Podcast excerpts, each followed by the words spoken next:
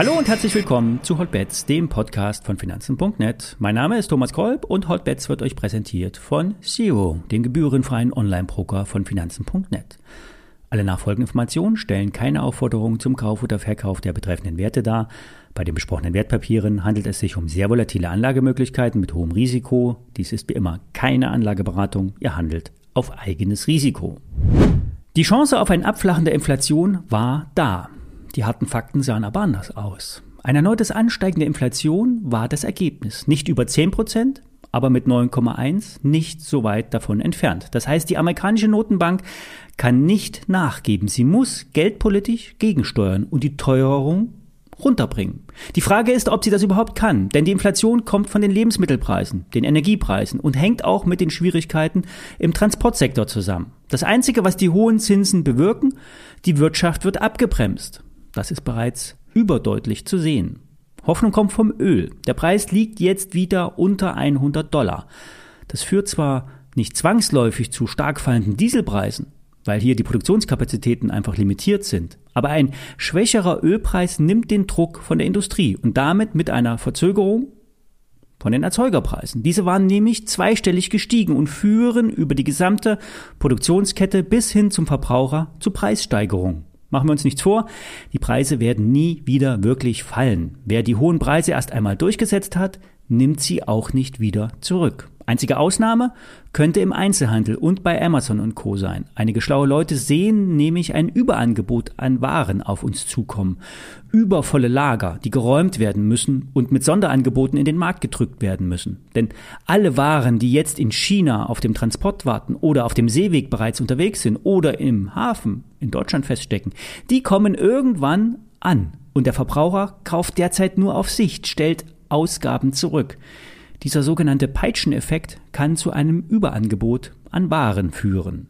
Beim Gesamtmarkt bleibt es dabei, erst Kurse über 13.000 DAX-Punkte, die signalisieren eine Auffällung. Unter 12.600 platzen zunächst die Bullenträume.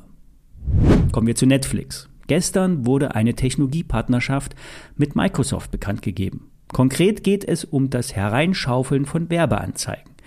Netflix will eine preisgünstigere Version seines Abo-Dienstes einführen, um vor allen Dingen mehr Abonnenten zu gewinnen. Oder die, die heute schon sehen, aber nicht zahlen, die illegalen Zuschauer, die sollen nämlich für weniger Geld sich Werbung anschauen. Netflix kämpft seit diesem Jahr mit einer abnehmenden Kundenzahl. Also kein Wachstum, sondern Schrumpfung. Und das ist für einen Wachstumswert ein Horror. Schließlich wird die Aktie mit einem Wachstumsaufschlag bewertet. Fällt er weg, fällt die Aktie. Netflix kommt von 600 Euro, befindet sich seit dem Aprilabsturz in einer Konsolidierungsphase. Zwischen 160 und 180 Euro pendelt der Wert ähm, umher. Ein Ausbruch ist bisher nicht gelungen.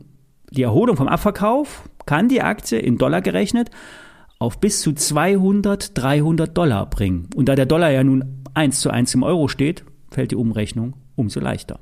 Die Analysten erwarten keine Überraschung. Barclays hat das Kursziel um 100 Dollar auf 170 Dollar gesenkt. Das zweite Quartal dürfte nach Einschätzung der Analysten schwach ausgefallen sein, trotz starker Streaming-Inhalte. Übrigens gibt ja auch äh, jetzt eine deutsche Fernsehserie auf Netflix, äh, King of Stonks. Äh, die soll klasse sein. Hat sich viele Inspirationen aus dem Wirecard-Fall geholt. Ich habe zwar leider kein Netflix-Abo, noch nicht. Ich habe aber die Aktie und ich bleibe dabei. Zum Einstieg ruft derzeit niemand. Die Konsolidierung müsste erst über den Sprung äh, über die 200-Dollar-Marke oder Euro-Marke abgeschlossen werden. Alles hängt auch am Gesamtmarkt. Neue Tiefs dürfen nicht ausgeschlossen werden, aber nach oben ist viel Luft. Eine Empfehlung äh, spricht der Aktionär für Hugo Boss aus. Die Aktie springt über den Widerstand in Richtung 60 Euro. Die operativen Geschäftsaussichten sind gut. Das Corona-Tief ist längst vergessen. Hugo Boss ist im mittleren bis höheren Preissegment unterwegs. Hugo Boss achtet auf die Marke. Der Online-Kanal ist ein festes Standbein, denn hier können Rabatte einfacher weiter, weitergegeben werden, ohne äh, mit dem Einzelhandel äh, teilen zu müssen. Die junge Zielgruppe wird angesprochen. Nicht nur der Boss-Anzug, mehr coole Klamotten, internationaler Style, mehr Zeitgeist. Und die junge Zielgruppe liebt Marken und die werden auch stolz gezeigt. Soweit zu den Aktien. Heute beginnt die Berichtssaison in den USA. Morgen Stanley ist heute dabei. Morgen am Freitag findet der kleine Verfall an den Terminmärkten statt. Wir hören uns morgen wieder. Bis dahin.